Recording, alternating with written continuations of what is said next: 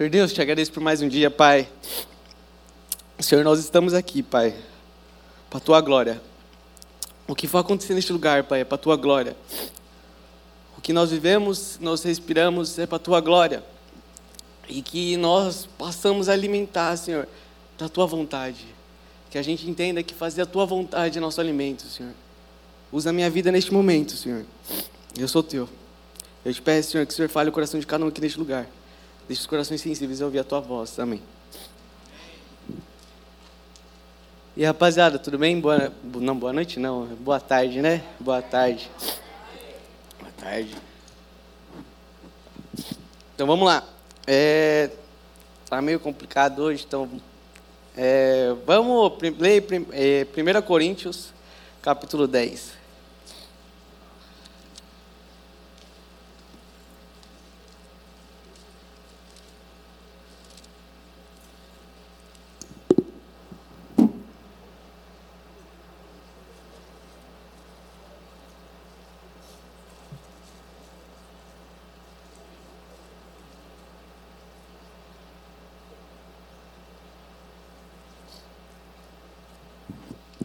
Vamos lá? Todo mundo abriu? 1 Coríntios capítulo 10. Beleza. Então vamos para o versículo 31.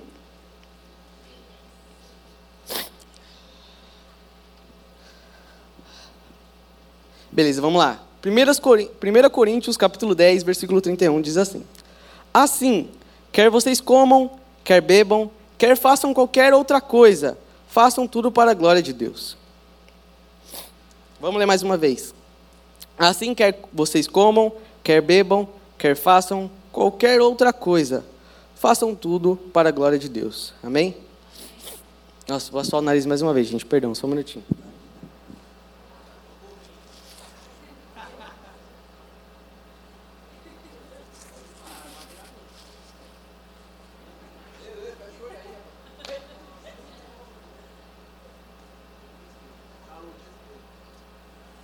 Aleluia. Então vamos lá, rapaziada. Tô meio resfriadinho, tô. Não é, não é Covid. Eu tô mó cota, mano. Tô pegando de guarda lá, fico de madrugada nesse frio, aí tá me fazendo muito mal. Ou dá até dó de usar esse copo, mano. Ou lavem muito bem esse copo depois.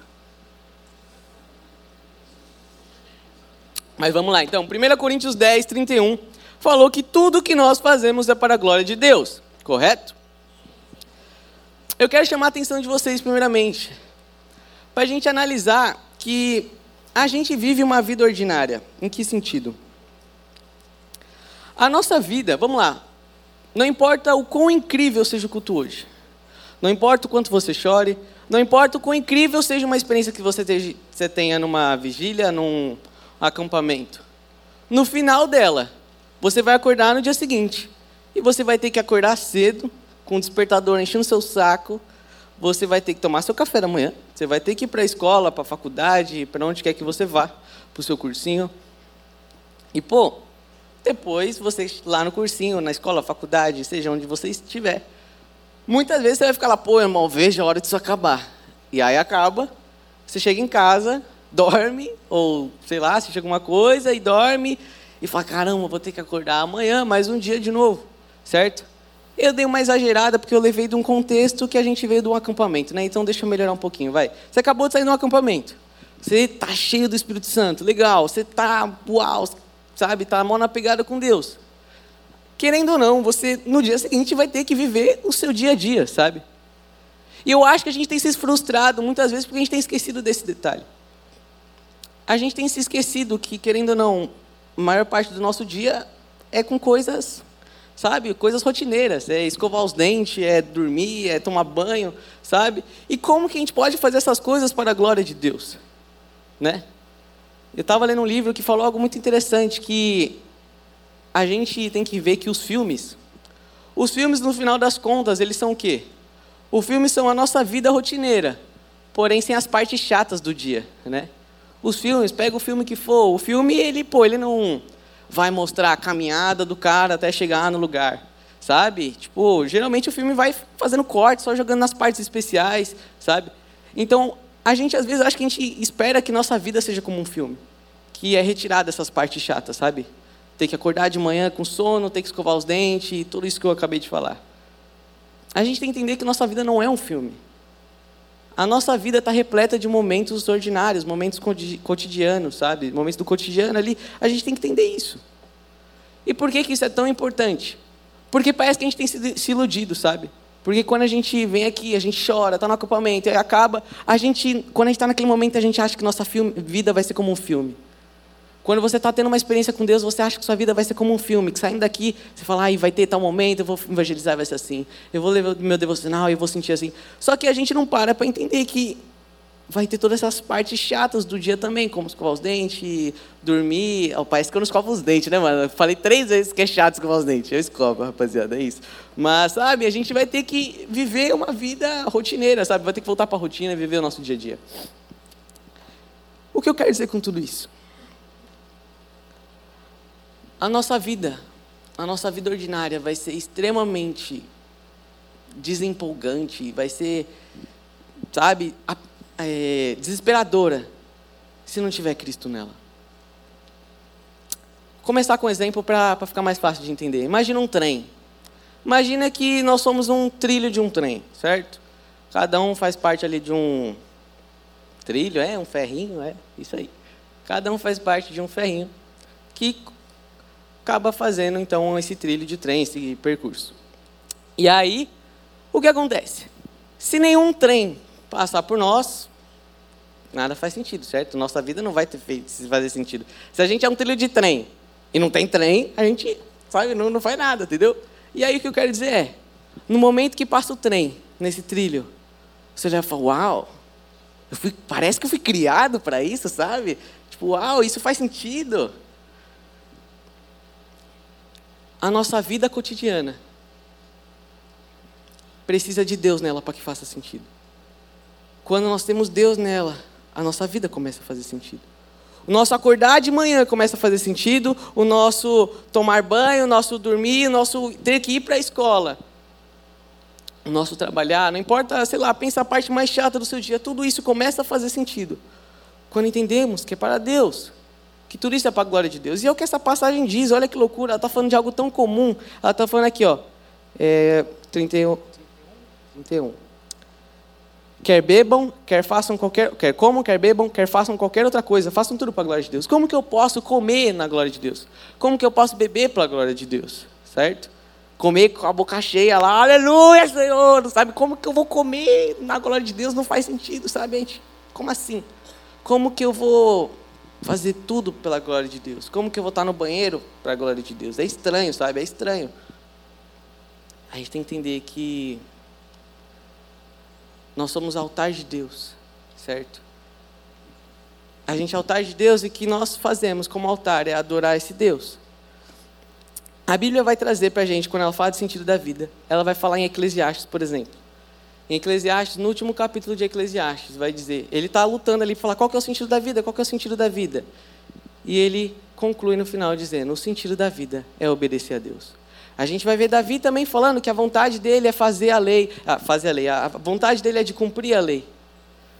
O que eu quero dizer é que a gente vê inúmeras vezes então essa parada da obediência. O cara falou, o é, Salomão então em Eclesiastes fala que o sentido da vida, ele concluiu que era obedecer a Deus. Nós somos altar de Deus e nossa função é adorar a Ele. E uma das maneiras de adorar a Ele é obedecendo a Deus. Nós podemos adorar a Deus no nosso dia a dia, no nosso cotidiano, obedecendo a Ele. Fazendo as coisas como nós fomos criados para fazer, longe do pecado. Então, isso tudo é uma introdução para a pregação de hoje. A gente tem que entender que nós vamos viver sim uma vida cotidiana. Saindo daqui, você vai ter que acordar. Pô, amanhã é domingo, né? Mas segunda-feira você vai ter que acordar cedo sabe? Você vai ter que ir para a escola, sabe? Você vai ter que trabalhar, você vai ter que fazer todas as coisas chatas do seu dia. E isso não significa que a gente deixa de viver nesses momentos. A nossa vida não tem que ser como um filme que exclui as partes chatas. A verdade é que nossa vida ordinária, ela clama pelo extraordinário. A nossa vida ordinária, ela clama por Deus. Nós precisamos entender que nós, quando nós acordamos cansados, nós, quando nós sei lá, vai para a faculdade que você não gosta, para a escola que você está de saco cheio, para onde quer que você vai, e você está nessa essa agonia, essa angústia, essa angústia é sua alma clamando, dizendo: Eu preciso de algo a mais aqui, preciso do extraordinário de Deus aqui. E o extraordinário de Deus, ele, atua, ele nos prepara para viver uma vida ordinária. O extraordinário de Deus faz com que a gente consiga fazer as coisas mais chatas do nosso dia de uma maneira que faça sentido. Então, resumindo, vamos viver o nosso dia a dia amanhã. Nada muda. Nós somos altar de Deus, então nós devemos adorar Ele. Adorar não só com nossas palavras no louvor, não só chorando aqui na frente, mas obedecendo a Ele também. Mas agora eu quero que vocês abram a Bíblia em Atos 20.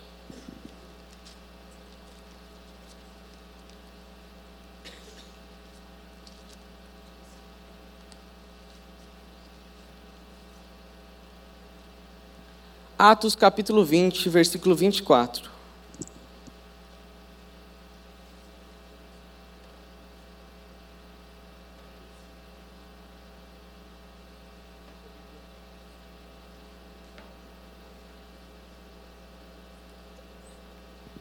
Beleza. Então vamos lá.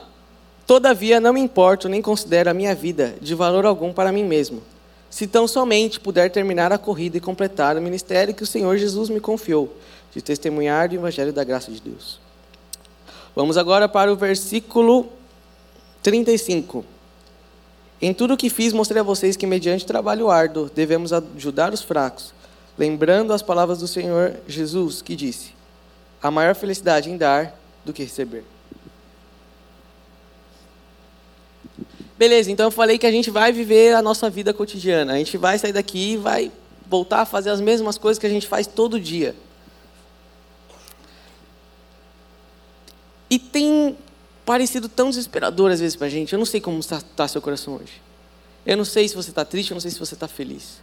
Eu não sei como você fica quando você está na escola, eu não sei se como você fica quando está na faculdade, se você fica louco para que a aula acabe. Eu não sei como você tem passado o seu dia a dia. Se você tem passado os segundos do seu dia só pensando quando que vai chegar o sábado para eu poder descansar. Quando que eu vou poder chegar em casa para poder jogar videogame, para poder dormir, quando eu vou poder ler um livro, para poder ler a Bíblia. Parece que a gente tem desperdiçado tantas horas do nosso dia simplesmente não querendo viver. A gente tem passado tanto tempo triste, amargurado, falando, sabe, nada faz sentido. E eu quero ler outra passagem com vocês também. Desculpa ler várias passagens hoje. Agora, tipo, pô, essa Deus falou comigo enquanto eu estava ali louvando. Então vai ficar meio corridão assim. Mas vamos lá, abre a Bíblia de vocês em João, capítulo 4. Isso, João, capítulo 4.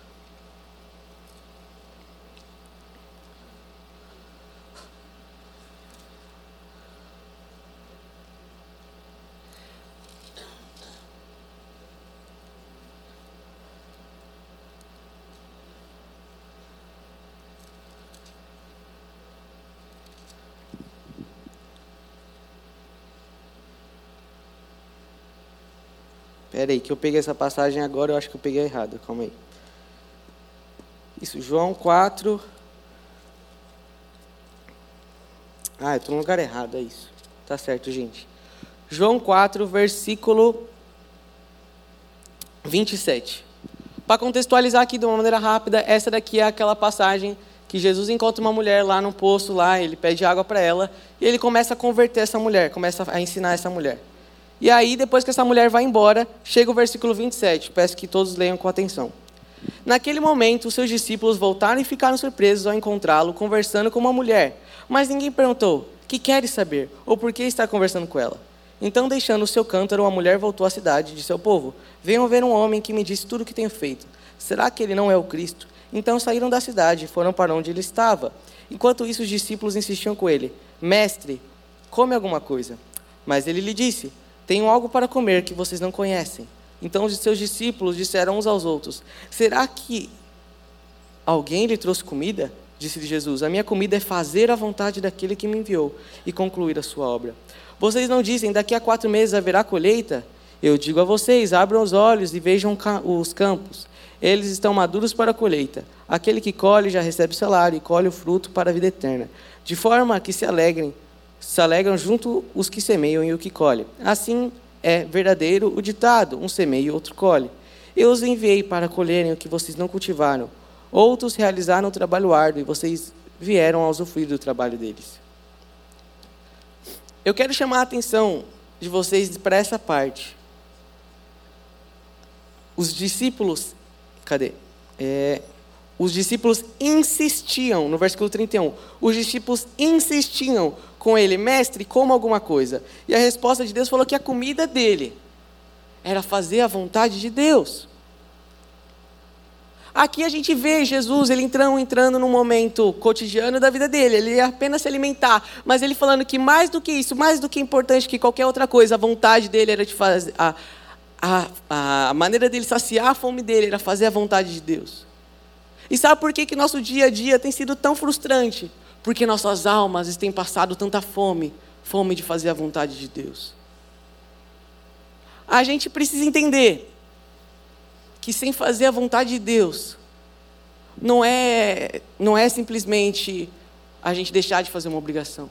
A gente deixar de fazer a vontade de Deus, é a gente entender que a gente não está se alimentando. A gente vai ver Paulo, quando eu falei aqui em Atos, ele estava falando que ele ia ele estava ciente que ele ia para uma cidade onde ele ia ser perseguido. E ele fala: não tem problema, porque é para isso que eu vivo. Ele vai falar: é melhor dar do que receber. E eu vou falar uma coisa para vocês. Sabe por que, que a gente tem tido tanta fome? Porque a gente tem feito ao contrário, a gente tem preferido receber do que dar.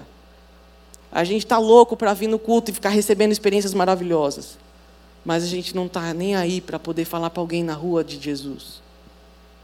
Até quando? Até quando nós vamos ficar vendo as casas pegando fogo e a gente que está do lado do extintor não vai fazer nada? Até quando a gente vai ver que tantas pessoas precisam de Cristo e a gente não vai fazer nada. Eu não estou falando que vocês precisam marcar um dia para ir num lugar específico com um grupo de pessoas para evangelizar, que vocês precisam fazer cartazes específicos. Não, eu estou falando do seu dia a dia. Eu estou falando no momento que você pega o seu Uber para ir para algum lugar, você conversar com aquele cara e entender que aquele cara precisa de Cristo. Que da mesma forma que você clama a Deus, da mesma forma que o seu dia a dia clama a Deus para que faça sentido, o dia a dia daquele cara também clama a Deus para que faça sentido. Da mesma forma que a sua vida não vai fazer sentido se não estiver caminhando com esse Deus, a vida dele também não vai. E como a gente consegue olhar para a vida desse cara e não fazer nada? Da mesma forma, na sua escola, tantas pessoas lá precisam saber desse Deus. Tantas pessoas lá que, por mais que aparentam estar felizes, eu não estou aqui falando de felicidade. Eu estou falando daquilo que nós precisamos para viver. Eu estou falando daquilo que faz sentido para nós. Eu estou falando como beber água e se alimentar. Estar na presença de Deus é tão natural como beber água e se alimentar. Estar na presença de Deus é uma necessidade tanto quanto beber água e se alimentar. E a alma de tantas pessoas tem passado fome. E nós temos negado o pão. A pregação de hoje foi justamente para falar sobre isso, sobre a gente pregar a Deus no nosso dia a dia, no nosso cotidiano. Mas antes disso, eu acho que a gente precisa entender que nosso cotidiano ele clama pela presença de Deus. Não só o seu cotidiano, como a cotidiana de várias pessoas. Eu não estou falando só sobre felicidade. Estou falando sobre você precisar, sobre quando você tem Deus, quando você começa a vivenciar do lado de Deus, sua vida começa a fazer sentido. Você olha e fala: Eu fui criado para isso. E agora a gente entra né, na, no tema que está sendo esse mês na igreja, que é vocacionados. Nós somos vocacionados, nós temos um chamado, e a, e a grande parada é a gente tem olhado isso como, às vezes, uma obrigação, temos olhado isso como algo à parte da nossa religião, mas a gente tem que entender que ser vocacionado, a gente está vocacionado para se alimentar, sabe? Porque a nossa, a nosso alimento é fazer a vontade de Deus. Ser vocacionados, vocação, não é uma obrigação, é um privilégio. Vocação não é uma obrigação, vocação é aquilo que vai te alimentar no seu dia a dia. É quando você estiver no seu dia a dia na escola, no dia mais chato de todos, você conseguir falar de Jesus para alguém e você perceber que o dia vai muito mais além do que só uma aula chata. Você vai olhar naquele momento e falar: a vida vai, é muito mais além do que só uma aula chata. Vamos parar para pensar na vida ordinária, sabe? A gente, às vezes, como eu falei, a gente quer viver num filme tirando as partes chatas. Mas olha a maneira como Jesus viveu. Esse caso aqui, meu, Jesus ele estava indo beber água.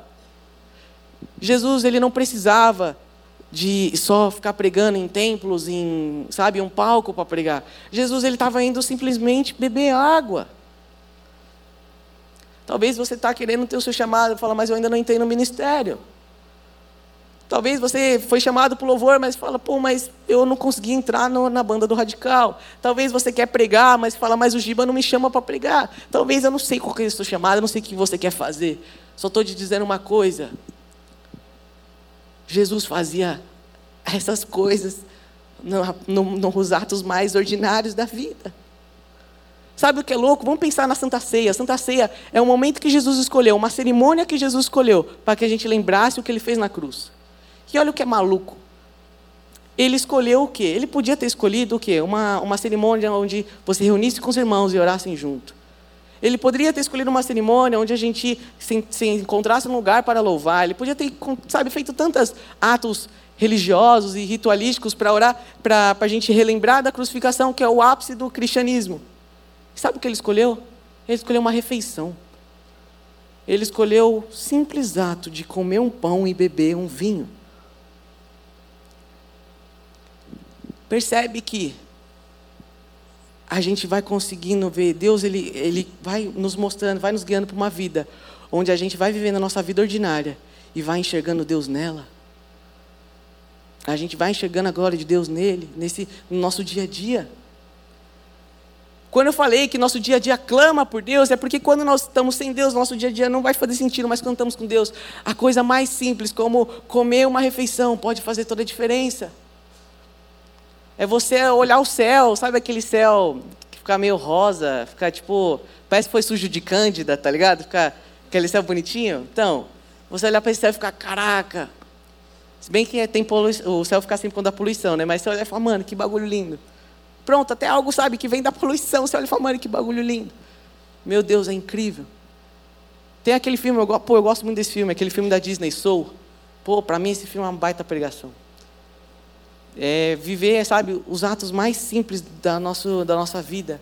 Quando nós estamos com Deus, os atos mais simples fazem sentido. Deus criou a gente numa vida simples, sabe? Deus ele criou a gente ali para viver ali no jardim e tudo mais, e, e era isso, sabe? Porque quando nós estamos com Deus, o ato mais simples faz sentido. Quando nós temos algo tão grandioso como Deus, aquilo, a nossa ação mais simples, mais besta, se torna algo incrível. Sabe? Imagina, sei lá, pô, vou usar um exemplo muito ruim, mas imagina, sei lá, o que vocês gostam de colocar no pão? Manteiga? Queijo? Pronto, vai, cada um pensa no que você mais gosta de colocar no pão. Pensa o pão ruim. Pronto, já sei, não, esquece. Não, pai, bom, vou usar esse exemplo. Tô, tô meio confuso hoje, gente, desculpa, tô meio doido. Mas assim, então pega esse elemento que vocês selecionaram. Imagina um pão, um pão que você não gosta muito. Se você olhar esse pão e você colocar esse recheio que é da hora, mano, dá para disfarçar o gosto e fica da hora, tá ligado? Tipo um pão. Se você comer um pão sem nada, um pão cru, não vai ser tão legal. Mas agora se você colocar uma manteiga, uma, um salame, um requeijão, você vai olhar e falar, caraca, mas que gostoso, vai ficar igual ratatouille, sabe a cena da ratatouille? Que fica lá, uau, sabe? Mano, ratatouille perfeito para ensinar isso. Que ratatouille ele pega, pega um e fala, hum, gostosinho. Pega outro, hum, gostosinho. Ele coloca os dois e que maravilha, porque é francês, né? É francês. Aí, aí ele olha e fala, que maravilhoso. É, então, mano, é isso, sabe? Por que eu estou dando esse exemplo? Porque os atos mais simples da nossa vida, quando são feitos com Deus, eles fazem sentido. E você vai ficar que nem o ratatouille lá, tipo, uau, uau. E o quão egoísta nós somos, que recebemos isso e não damos isso. Deus, ele pregava, Jesus, ele pregava em diversas situações do dia a dia. Ele não precisava de um palco para pregar. Pregue nos, nos lugares mais ordinários, nos lugares mais nada a ver da sua vida. Eu tenho sido convidado, sim, para pregar aqui no Radical. Mas, ao mesmo tempo, Deus tem transbordado uma vontade absurda no meu coração de pregar em outros lugares. De pregar, começou pregando, pregar numa praça, depois pregando, sei lá, na minha escola. Por quê? Porque eu sei que aqui nesse púlpito, Se eu não tiver aqui, vai ter outra pessoa. Sempre tem o, tem o, vai ter o Ricardinho, pode ter o Giba, pode ter qualquer outra pessoa. E na minha praça lá do lado de casa, não tem todo dia alguém ali pregando evangelho. E na minha escola também não tem. E eu comecei a olhar e falei, cara, aqui na igreja tem muitas pessoas com extintor para apagar o, o fogo, sabe? Tem muitas pessoas aqui para salvar, sabe? Tem muitas pessoas aqui que estão cientes do evangelho, mas ir lá na rua que eu não sei se tem. Óbvio que Deus, eu não acredito que Deus vai deixar de salvar alguém porque não tinha uma pessoa ali para evangelizar ela. Mas aí outro papo. O que eu quero dizer é que eu tenho vivenciado pregar o evangelho muito mais do que só aqui no radical. E eu tenho oportunidade, sabe? Eu não estou aqui para me exibir, eu estou aqui falando para vocês, talvez você fique almejando só ter oportunidade, tendo oportunidade. Assim como, e aí eu estou falando que assim como Jesus, não é só sobre pregar aqui, é sobre pregar em qualquer outro lugar. Talvez a gente tenha falado sobre os missionários, né? O Giba falou isso, não é só, pô, você tem um chamado para pregar lá na África, mas se você não faz aqui, você não vai fazer lá. Cara, eu tenho vivenciado cada experiência com Deus. E meu dia a dia tem começado a fazer sentido quando eu posso me alimentar de fazer a vontade de Deus. Eu tenho chorado muito ali, vocês perceberam quando eu cheguei também. Eu tenho passado umas situações embaçadas na minha vida. A galera mais próxima sabe das coisas que eu tenho passado. E assim, ainda assim, meio nessas situações difíceis, eu olho e falo: eu, a minha, o meu alimento é fazer a vontade de Deus. E isso tem me alimentado, isso tem me dado, sabe, tem me satisfeito.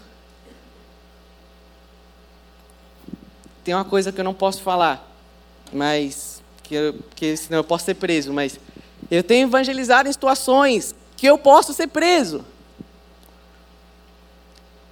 Não é ilegal, é, enfim, vai ficar meio estranho isso daí, se eu continuar, né? Mas eu tenho evangelizado, pô, agora eu estava vindo no Uber, eu não ia vir de Uber, tipo, até da, da minha casa até o metrô, é 20 minutos a pé, eu sempre faço isso. Só que minha mãe ficou insistindo, insistindo, insistindo. Eu falei, tá bom, então desce da vontade de Deus. Eu fui e eu falei de Jesus pro cara. O cara já conhecia Deus, ele era católico. Eu fui falando, é isso, mano, você já leu a Bíblia? Ele falou que não. Eu falei, então, pô, você não sabe o que você está perdendo, cara. E comecei a falar para ele ler a Bíblia. Foi em algo simples, como uma ida no Uber de 10 minutos. A gente tem perdido tantas oportunidades de ver o amor de Deus, tantas oportunidades de se alimentar, porque a gente não tem feito nada, porque a gente não tem tido coragem de falar alguma coisa. Eu sei que evangelizar é assustador, mas assim, a parte mais difícil é você dar o primeiro passo. A parte mais difícil é você falar: Oi, tudo bem? Deus me mandou falar isso. Depois dessa parte, mano, só flui. Só flui, sabe? Então vivam. Vivam e se alimentem. Se alimentar, que é falar de, sabe? É, é a gente entender que os discípulos, eles falavam que o que dava alegria para eles era isso, era falar de Jesus para os outros. Sabe? Era muito mais do que só receber. A gente está tão focado na próxima conferência de receber dons, de receber arrepios. Mas esse não é só o nosso alimento. O nosso alimento tem que ser também fazer a vontade de Deus. Isso também faz parte da vontade de Deus. Mas a vontade de Deus para a sua vida também é que você fale dele para outras pessoas. Pode parecer muito ilusório minha fala também. Eu lembro que eu falava, pô, eu sempre falei muito de evangelismo, e quando eu comecei a vivenciar, pô, beleza, vou evangelizar, evangelizar, evangelizar no, no quartel, onde quer que eu vou, eu comecei a evangelizar. E o que acontece é que eu achava muitas vezes que eu ia receber sempre um sim, sabe? A gente acha que quando a gente está sendo guiado totalmente pelo Espírito Santo, a resposta vai ser sempre um sim, sabe? Que vai houver conversão e tudo mais. E na verdade não. Você vai escutar muitos nãos. E talvez você se frustre. Eu estou aqui falando, as pessoas precisam disso, você precisa lá falar, e você vai falar e vai falar, ué, a pessoa me ignorou, a pessoa não ligou, a pessoa não quis fazer nada com aquilo que eu falei. E eu vou contar um testemunho meu. Eu estava, uma vez, estava lá no trabalho e eu fui liberado mais cedo, que é algo que é muito raro de acontecer ali, do nada. Num dia comum eu fui liberado mais cedo lá pelo meu chefe. E aí, sendo liberado lá, eu estava voltando para casa, então, ou seja, foi algo já estranho. Passando pra, lá em casa, estava indo a pé e eu encontrei uma mulher, que é uma mulher que eu falava, quando eu pregava na praça, ela sempre estava sempre lá, uma mulher que ela é crente também. E aí eu encontrei ela, fiquei conversando com ela lá, e ela é uma mulher que está bem debilitada, ela está bem senhorinha já. Aí eu orei por ela, tudo mais por cura, e não aconteceu nada. E no final ela falou, filho, pega lá, você tem um sapato para me dar, um tênis para me dar? Aí eu falei, pô, vou, vou lá ver. Aí eu fui lá em casa, peguei e trouxe uns tênis lá para ela, que era para o filho dela. Aí eu trouxe, e quando eu cheguei, ela já estava quase indo embora, chegou o filho dela. Eu, tudo eu estava tava achando que Deus estava me colocando ali para falar no coração dela, para que ela seja curada, não sei, para alguma coisa. Mas aí quando chegou, chegou o filho dela, chegou, eu cheguei bem na hora, porque provavelmente eles iam sair dali, acho que eles estavam indo embora. Chegasse um minuto antes, um minuto depois, sabe, eu não sei o que aconteceria. Quer dizer, um minuto antes ela estaria lá ainda, né? Mas se chegasse um minuto depois, ela não estaria lá. E, ainda mais, pronto, se eu chegasse um minuto antes também, o filho dela não estaria lá. E eu comecei a falar com o filho dela, e o filho dela, uma pessoa que já conhecia Cristo, ele falou que ele evangelizava, que ele, já, que ele evangelizava também. Eu entreguei os tênis lá, eles ficaram muito felizes, e aí eu comecei a falar com ele, e falei, pô, você não quer voltar para Deus? E aí ele falou, pô, não, não eu, um dia eu volto, mas não é agora, um dia eu volto. E aí eu saí de lá, em vez de eu ficar frustrado, do tipo, pô, eu achei que estava rolando uma coisa de Deus aqui, o cara quebrou minhas pernas, não aceitou, e aí? Eu achei que era de Deus. Mas aconteceu o contrário. Eu vi as inúmeras coincidências que foram acontecendo para eu chegar naquele momento. Eu vi que Deus foi me guiando para chegar naquele momento. E quando eu vi aquilo, eu olhei e falei: Meu, olha as coisas que Deus faz para escutar um não. Quem dirá as coisas que Ele vai fazer para escutar um sim? Eu ali, eu fiquei quebrantado. Foi uma oportunidade imensa de eu ver o amor de Deus, sabe? Mano, olha o tanto de coisa que Deus fez para escutar um não. O que eu quero dizer para vocês é, e, e, aí aquilo me, sabe, me constrangeu de ver, de ver o amor de Deus. Eu achava que a alegria em evangelizar, em ser usado por Deus, era simplesmente ver que Deus te usou. Mas vai muito mais além disso. Ser usado por Deus é uma oportunidade que você tem. É mais uma oportunidade que você tem de ver o amor de Deus. É mais uma oportunidade que você tem de ver o amor de Deus, você vê de camarote como Deus vai operando na vida das pessoas. E quantos de nós temos perdido esse privilégio por deixar de evangelizar, por deixar de pregar o Evangelho?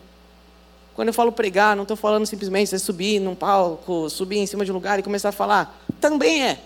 Mas, pô, pregar eu falo simplesmente você anunciar a mensagem do Evangelho, seja tocando, seja dançando, seja como um pouco que, você, que Deus mandar você fazer. E o que eu quero dizer é que nós temos andado extremamente angustiados, nossa vida tem parecido uma ilusão, nosso relacionamento com Deus tem parecido uma ilusão, nós não temos vivido uma constância com Deus porque nós não temos nos alimentado. Porque aquilo que Paulo falava que era a alegria dele, Paulo vai falar que morrer é lucro. Fala, pô, eu, eu aceito morrer, porque sei que quando eu morrer eu vou para Deus. Mas, o que me faz querer ficar nessa terra, porém eu fico para que vocês conheçam a Deus. Paulo então vai dizer que a alegria dele, o motivo que fazia ele viver, o motivo que fazia ele querer ficar aqui, não eram os devocionais dele. Paulo não falava, eu quero ficar aqui na terra porque eu quero sentir mais da presença de Deus. Paulo falava, eu quero ficar aqui na terra porque eu quero que mais pessoas conheçam a Deus. Eu quero conduzir essas pessoas que já conheceram a Deus a, a entender melhor esse Deus. E quantos de nós têm achado que nosso motivo aqui estar aqui na terra é simplesmente sentir arrepio, sentir a presença de Deus, fazer devocional? Dizer uma coisa de Deus, falar uma coisa. Se nossa vida é isso, é sentir a presença de Deus, é fazer devocional, é tudo isso, se nossa vida aqui na terra se resume a isso, então por que, que a gente não morre e vai logo para o céu? Porque no céu vai ter a mesma coisa, ainda mais fácil. O nosso cristianismo não pode ser só baseado em sentir a presença de Deus, em buscar Deus e receber, porque isso a gente vai conseguir fazer muito bem lá no céu. Mas a gente tem que entender que aqui na terra o que vai nos dar alegria é muito mais do que devocional, do que sentir a presença de Deus. E óbvio que isso é maravilhoso. Se você não faz isso, você não sabe o privilégio que você está perdendo. Até porque quando estamos falando de evangelizar é para que pessoas conheçam esse privilégio também. Mas o que eu quero dizer é a nossa alegria aqui na terra é ver outras pessoas conhecendo a Deus. Amém?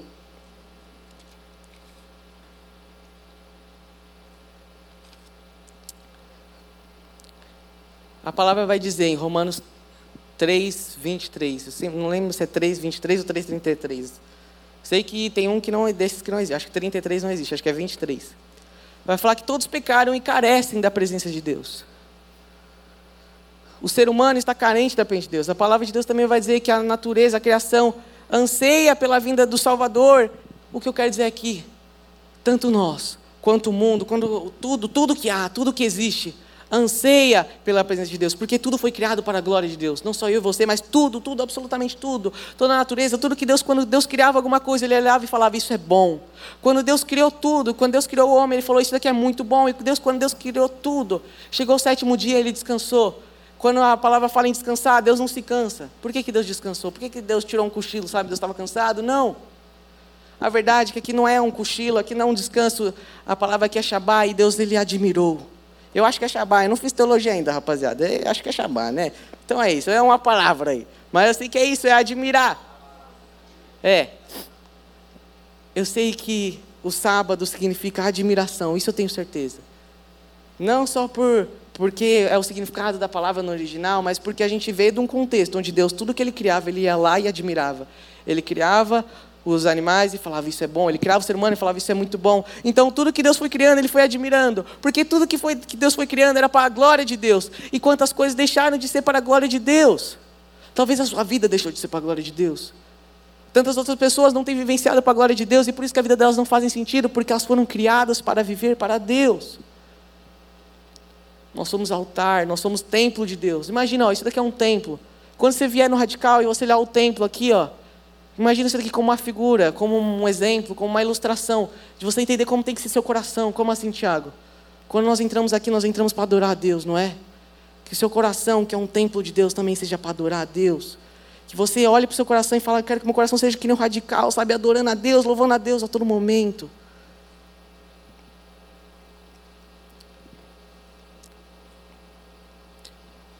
Eu posso falar aqui inúmeras vezes, inúmeras vezes. Temos que evangelizar, temos que evangelizar, temos que evangelizar, temos que falar de Jesus. Mas eu não, eu, eu vou falar além disso, eu vou falar o seguinte. Saiba que muitas vezes a dor que você está sentindo é pela falta de falar de Jesus. Saiba que a dor que você está sentindo muitas vezes é porque você não entendeu que o seu alimento aqui na terra é fazer a vontade de Deus. E como eu disse, é fazer essa vontade de Deus onde quer que você esteja. É você estando no, na sua faculdade, na sua escola, onde quer que você for. O mundo clama a Deus. A vida comum, a vida ordinária clama a Deus. É ridículo uma vida sem Deus. Uma vida sem Deus basta é você acordar, sabe, cansado, ir para um trabalho que muitas vezes você não gosta, para depois acordar no dia e fazer a mesma coisa, a mesma coisa, a mesma coisa, todos os dias a mesma coisa. Você tem sonhos, mas você conquista os sonhos e depois. Ou você vive com sonhos absurdos que você nunca vai conseguir alcançar. Sério, que vida triste. É ter uma família feliz, legal, mas uma família, um dia sua família vai morrer, um dia você vai morrer, e aí? As pessoas às vezes lutam tanto para falar que Deus não é real, as pessoas às vezes lutam tanto para falar que o cristianismo não é real, mas elas não param para pensar que dizer isso é mesmo que ficar lutando para dizer que não é real o oxigênio, que a gente vai morrer. Lutar para provar que Deus não é real é o mesmo que lutar para você falar que não existe sentido na vida, que sua vida é isso mesmo. E as pessoas se orgulham, é isso mesmo, sabe? Tipo, eu não quero criticar os ateus aqui nesse momento, só, sabe, ser grosso, nem nada do tipo. Eu quero dizer que por que, que a gente vai buscar com tanto êxito, com tanto, com tanta, sabe, com tanta vontade a inexistência daquilo que nos alimenta? A verdade é que a vida existe duas possibilidades. Ou existe algo eterno como Deus que nos faz viver, que faz sentido, ou a vida não faz sentido. E a vida é extremamente depressiva, deprimente. Vocês foram chamados para Deus. Ah, Tiago, eu não sei qual é meu chamado. Eu sei qual é o seu chamado. Você não sabe qual é o seu chamado? Eu sei qual é o seu chamado. Você foi chamado para fazer a vontade de Deus. Tiago, eu não sei para qual é a minha vocação. Eu sei qual é a sua vocação. Porque quando Jesus estava indo subir, ele falou que ele falou para todos: façam discípulos. Então você não sabe qual é chamado, pronto, agora você sabe. É falar de Deus. É fazer com que outras pessoas conheçam esse Deus. Do contrário, o nosso evangelho vai parecer uma ilusão. Sabe por quê? Porque é melhor dar do que receber. É melhor dar do que receber. E a gente vê isso nas vidas dos discípulos e até mesmo na vida de Jesus. Jesus vira para os discípulos e falava: O meu alimento é a fazer a vontade de Deus. Então é isso. A gente vai estar orando agora. E nessa oração, como eu disse, vai terminar essa oração, você vai voltar amanhã para o seu dia a dia normalmente. Mas você vai voltar para o seu dia a dia sabendo o quê? Que o seu alimento é fazer a vontade de Deus. Você vai voltar para o seu dia a dia sabendo o quê? Que mais do que só fazer devocionais, mais do que só ler a Bíblia, a sua alma clama em fazer a vontade de Deus. Sabe por que você talvez está tão angustiado aqui? Sabe por que o seu, seu relacionamento com Deus está tão triste? Porque ele está com fome. Quando você olhar para a sua tristeza, quando você olhar para as suas lágrimas, você veja que é sua, sua alma clamando por alimento. Amém? Para finalizar, olha essa mulher aqui. Essa mulher tinha acabado de conhecer a Cristo. E Jesus vai lá e fala de mim para as pessoas onde você mora. E ela volta lá e fala de Jesus para as pessoas onde ela morava. sabe? Ela não fez curso, ela não, ela mal sabia quem era Jesus, ela tinha acabado de ter a primeira experiência com Deus. E Deus vai lá e fala para ela fazer o chamado, sabe? Para ela ir lá e chamar pessoas para conhecer mais de Deus. A gente vai ver os discípulos, Jesus conheceu Pedro. E logo que ele conhece Pedro, ele fala: pô, eu vou fazer você pescador de homens. Cara, mas Jesus, mas como é sim, Tiago? Ele acabou de conhecer Jesus, ele acabou de, de conhecer a Cristo, e começar a seguir a Cristo agora, e já Deus já está falando chamado para ele, já está falando, por que comigo, comigo não é assim? Como com você não é assim? Acabei de falar, seu chamado também é fazer a vontade de Deus, e também é fazer com que pessoas conheçam a Cristo. Óbvio que vamos ter vocações específicas, óbvio que depois de um tempo Deus vai falar, não, mas eu quero que você seja pastor, eu quero que pessoas conheçam a mim, com você sendo pastor? Ah, não, você vai ser, você vai ser evangelista. Então pessoas vão conhecer a mim com você sendo evangelista. Ah, não, mas você vai ser, na verdade, você vai estar tá no louvor. Ah, tá bom, então pessoas vão conhecer a mim com você no louvor. Sabe, não importa o ministério que você esteja. A gente faz para que pessoas conheçam a Cristo e caminhem com Cristo. E que seu, suas frustrações no seu relacionamento com Deus, que na sua tristeza do seu dia a dia, sabe, nessas suas angústias de falar, como meu, meu cotidiano tem sido chato, você olhe e fale: Está chato porque eu estou com fome. A minha alma está com fome de fazer a vontade de Deus. Tenha ousadia, ore, tenha ousadia. De fato, mano, é toda vez você criar coragem lá e falar com a pessoa. Falar, ó, Deus me mandou falar isso. E depois, você vai ver como que Deus vai fluindo através da sua vida. E lembre-se, mesmo que você ouviu um não ou você ouviu um sim, a grande a parte boa é da gente poder analisar de camarote como que é sabe? Analisar assim de perto, analisar no bem de pertinho como que é o amor de Deus. Amém? Senhor Deus, eu te agradeço pela vida de cada um aqui neste lugar, Pai. Senhor, eu te peço, Pai, que o Senhor nos alimente, Pai, com alimento que é fazer a tua vontade, que é falar do teu amor, Senhor. Senhor, quantos de nós temos passado fome, Pai? E pior que isso, Pai, nós sabemos que o mundo inteiro está passando pela fome, que é a tua presença. Nós sabemos que o mundo inteiro precisa de ti, nós temos feito nada, Pai. Ó oh, Senhor, eu te peço, Pai, em nome de Jesus, que nós começamos a alimentar a nossa alma, que é fazer a tua vontade, Pai. Que nós passemos, Senhor, a fazer a tua vontade todos os dias, Pai. Todos os segundos, Pai, porque independente do que acontecer, nós sabemos, Pai, que amanhã, Senhor, vamos viver o nosso dia a dia, Senhor, como ele sempre foi, Senhor. Talvez as coisas não mudem, Pai. Mas quando temos o extraordinário, o ordinário faz sentido, Pai. Ó oh, Pai, nos prepare para viver a nossa vida ordinária na segunda-feira, Pai. Nos prepare, Senhor, para que a gente fale do Teu amor onde quer que a gente for, Pai. Ó oh, Pai, que nós fomos vocacionados, Senhor, a fazer a Tua vontade, a falar do Teu amor, Senhor, que a gente não esqueça disso, Senhor. Ó oh, Pai, eu te peço em nome de Jesus. Eu sei, Senhor, eu sei, Senhor, que não importa quantas vezes eu falar, Pai. Talvez eles nunca evangelizem, Senhor, mas o que eles têm que entender é algo que eles não podem negar é a fome que a alma deles vai sentir de falar do teu amor. Quando nós conhecemos a Ti genuinamente, quando temos um encontro genuíno com o Senhor, quando nós seguimos verdadeiramente a Ti, Pai, a nossa alma clama, a nossa alma precisa do alimento que é falar do Senhor. Senhor, e nós não fazemos isso por obrigação, não só porque precisamos nos alimentar por obrigação, mas porque é tão bom é tão bom falar de Ti, Pai. Porque mesmo quando a gente escuta um não, a gente está vendo o quanto que Deus age pela vida de pessoas que não querem Ele. A gente vai ver, Pai, o quanto que as pessoas precisam de Ti, Pai. A gente vai ver, Pai, o quanto que o Seu amor é grande, porque mesmo as pessoas rejeitando diariamente o Senhor, o Senhor continua amando elas, Pai. Te agradeço por poder ter esse privilégio de conhecer o Seu amor. Te agradeço pelo privilégio de ser vocacionado. Somos vocacionados, Senhor, mais do que a só falar de Ti. Somos vocacionados a ver o Teu amor de perto quando o Senhor nos usa para falar na vida de alguém. Ora, em nome de Jesus.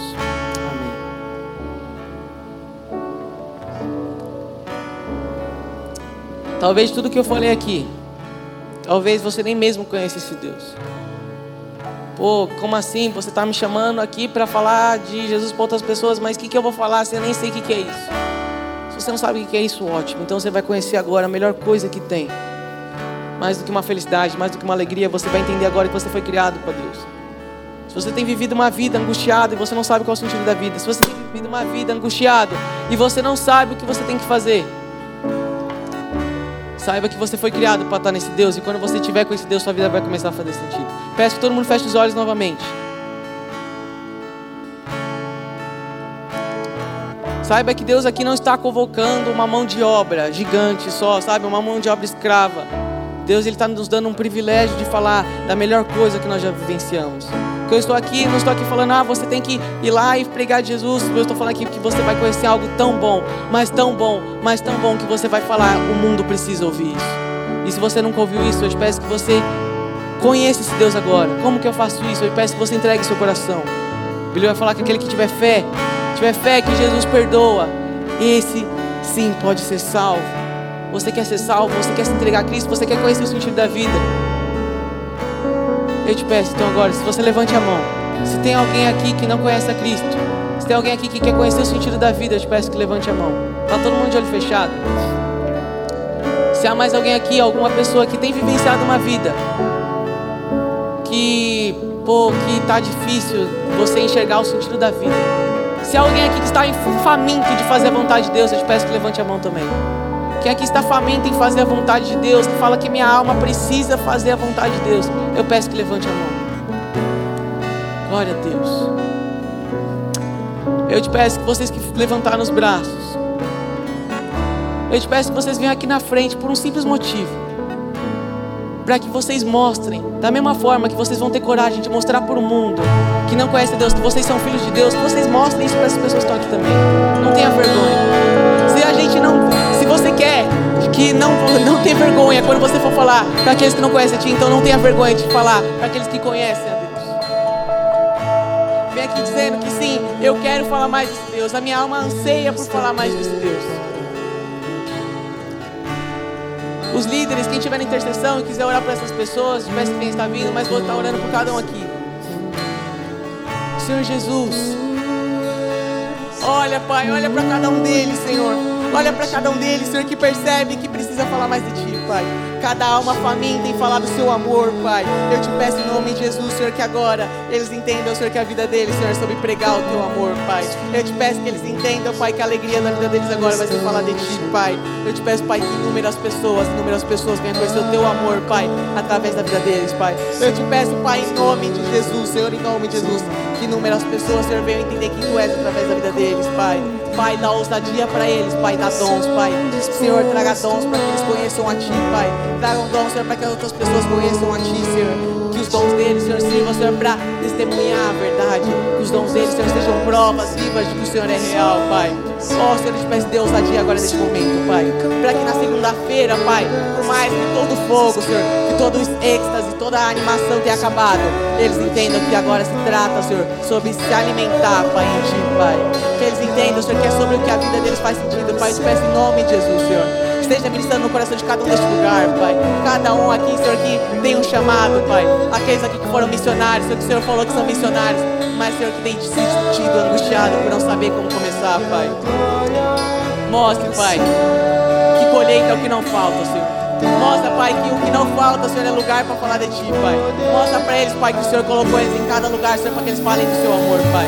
Eu te peço em nome de Jesus, Senhor. Peço, Pai, que eles vivenciem aquilo que o Senhor chamou eles para fazer, Senhor. Pai, eu te peço em nome de Jesus, Pai, que cada um deste lugar, Pai, que nunca falou de Ti, Pai, que eles entendam, Senhor, que eles vão falar e vai ser muito mais do que só vivenciar uma obrigação, Senhor mas que ele experimente de perto o privilégio de falar de Ti, Pai. Senhor, aqueles que aqui não conheciam a Ti, Senhor, estão conhecendo a Ti agora, Pai. Eu te peço em nome de Jesus, Senhor. Mostra para eles, Pai, o como que a vida sem graça e chata faz sentido quando estamos contigo, Pai. Eu te peço em nome de Jesus, Senhor, que a nossa vida ordinária faça sentido, Senhor. Porque nós vamos estar em Ti, Senhor. Eu te peço, Pai, em nome de Jesus, que a vida de cada um aqui deste lugar, Pai, seja para te adorar, Pai.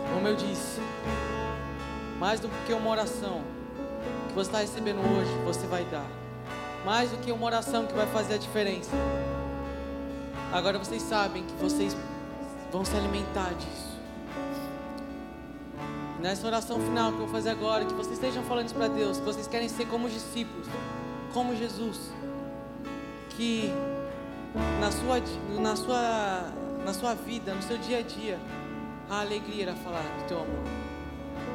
Que o sentido da vida de vocês seja falar do, teu, do amor de Deus. Essa oração vai acabar vocês vão voltar para o dia a dia chato, mas vocês nunca vão se esquecer disso, que a alma de vocês anseia falar do, do amor de Deus. Sabe por quê? Sabe por que a alma de vocês anseia? Sabe por que vocês sentem fome? Porque o Deus que anseia salvar a vida dessas pessoas habita em vocês. Vocês sentem fome porque o Deus que ama essas pessoas, quer salvar a vida dessas pessoas, habita em vocês. Então a vontade dele passa a ser a nossa. O alimento dele, aquilo que alegra ele, começa a ser a nossa alegria. Que a nossa alegria então seja falar desse amor de Deus. Não porque Deus precisa de mão de obra, Ele não precisava de nada, mas porque Ele está nos dando um privilégio, uma oportunidade de ver o amor dele de perto. Vamos orar. Senhor Deus, te agradeço por cada um que veio, Pai. Cada um, Senhor, que tem mostrado, Senhor, que quer falar do Teu amor. Pai, eu te peço em nome de Jesus, Senhor, que eles venham buscar a Ti no, no dia a dia, Pai. Que eles venham ter uma vida devocional, Pai. Que eles venham ter o que dar para essas pessoas, Pai. Que eles recebam de Ti, Senhor, alimento para que eles possam passar para essas pessoas. Que eles venham testemunhar para essas pessoas as coisas incríveis que o Senhor tem feito na vida deles, Pai. Senhor, eu te peço, Pai, que os evangelistas, os missionários, os pregadores, os pastores, seja o que for que foi levantado aqui, Pai. Eu te peço, Senhor, que eles não deixem esse dom morrer, Pai. Eu te peço que eles entendam, Senhor, que o Senhor vai estar alimentando e ensinando eles a como agir, Pai. Se eles estão com medo, não sabendo como agir, Pai, que eles simplesmente, Senhor, que eles simplesmente, Pai, vá, Senhor, e deixe o Espírito Santo agir, porque o Senhor vai ensinar eles. Ó, oh, Pai, eu te agradeço pela vida de cada um aqui. E que eles lembrem-se de Ti, Pai. Que eles lembrem do alimento deles, Pai. Que eles lembrem que a vontade deles agora, agora é fazer a Tua vontade, porque eles são Teus, Pai.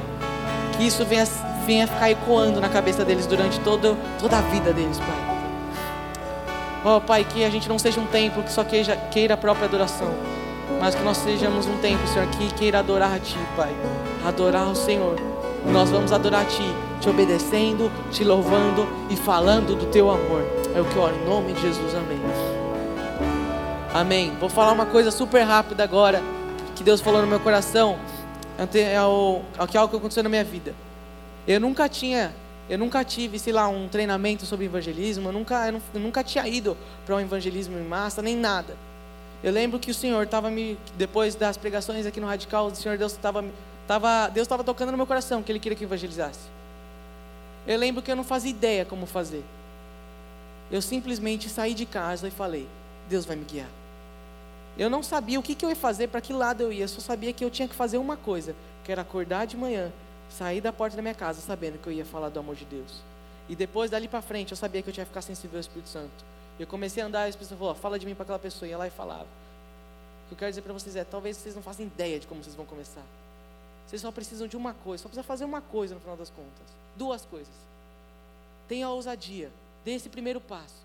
E a segunda é o que? Esteja sensível ao Espírito Santo para saber o que fazer. E para estar sensível ao Espírito Santo, nós precisamos buscar Ele é, continuamente. Amém? Amém. Glória a Deus. Saideira, bora, bora, todo mundo para frente. Bora, bora, saideira. Saideira. Saideira para a gente poder ir próximo.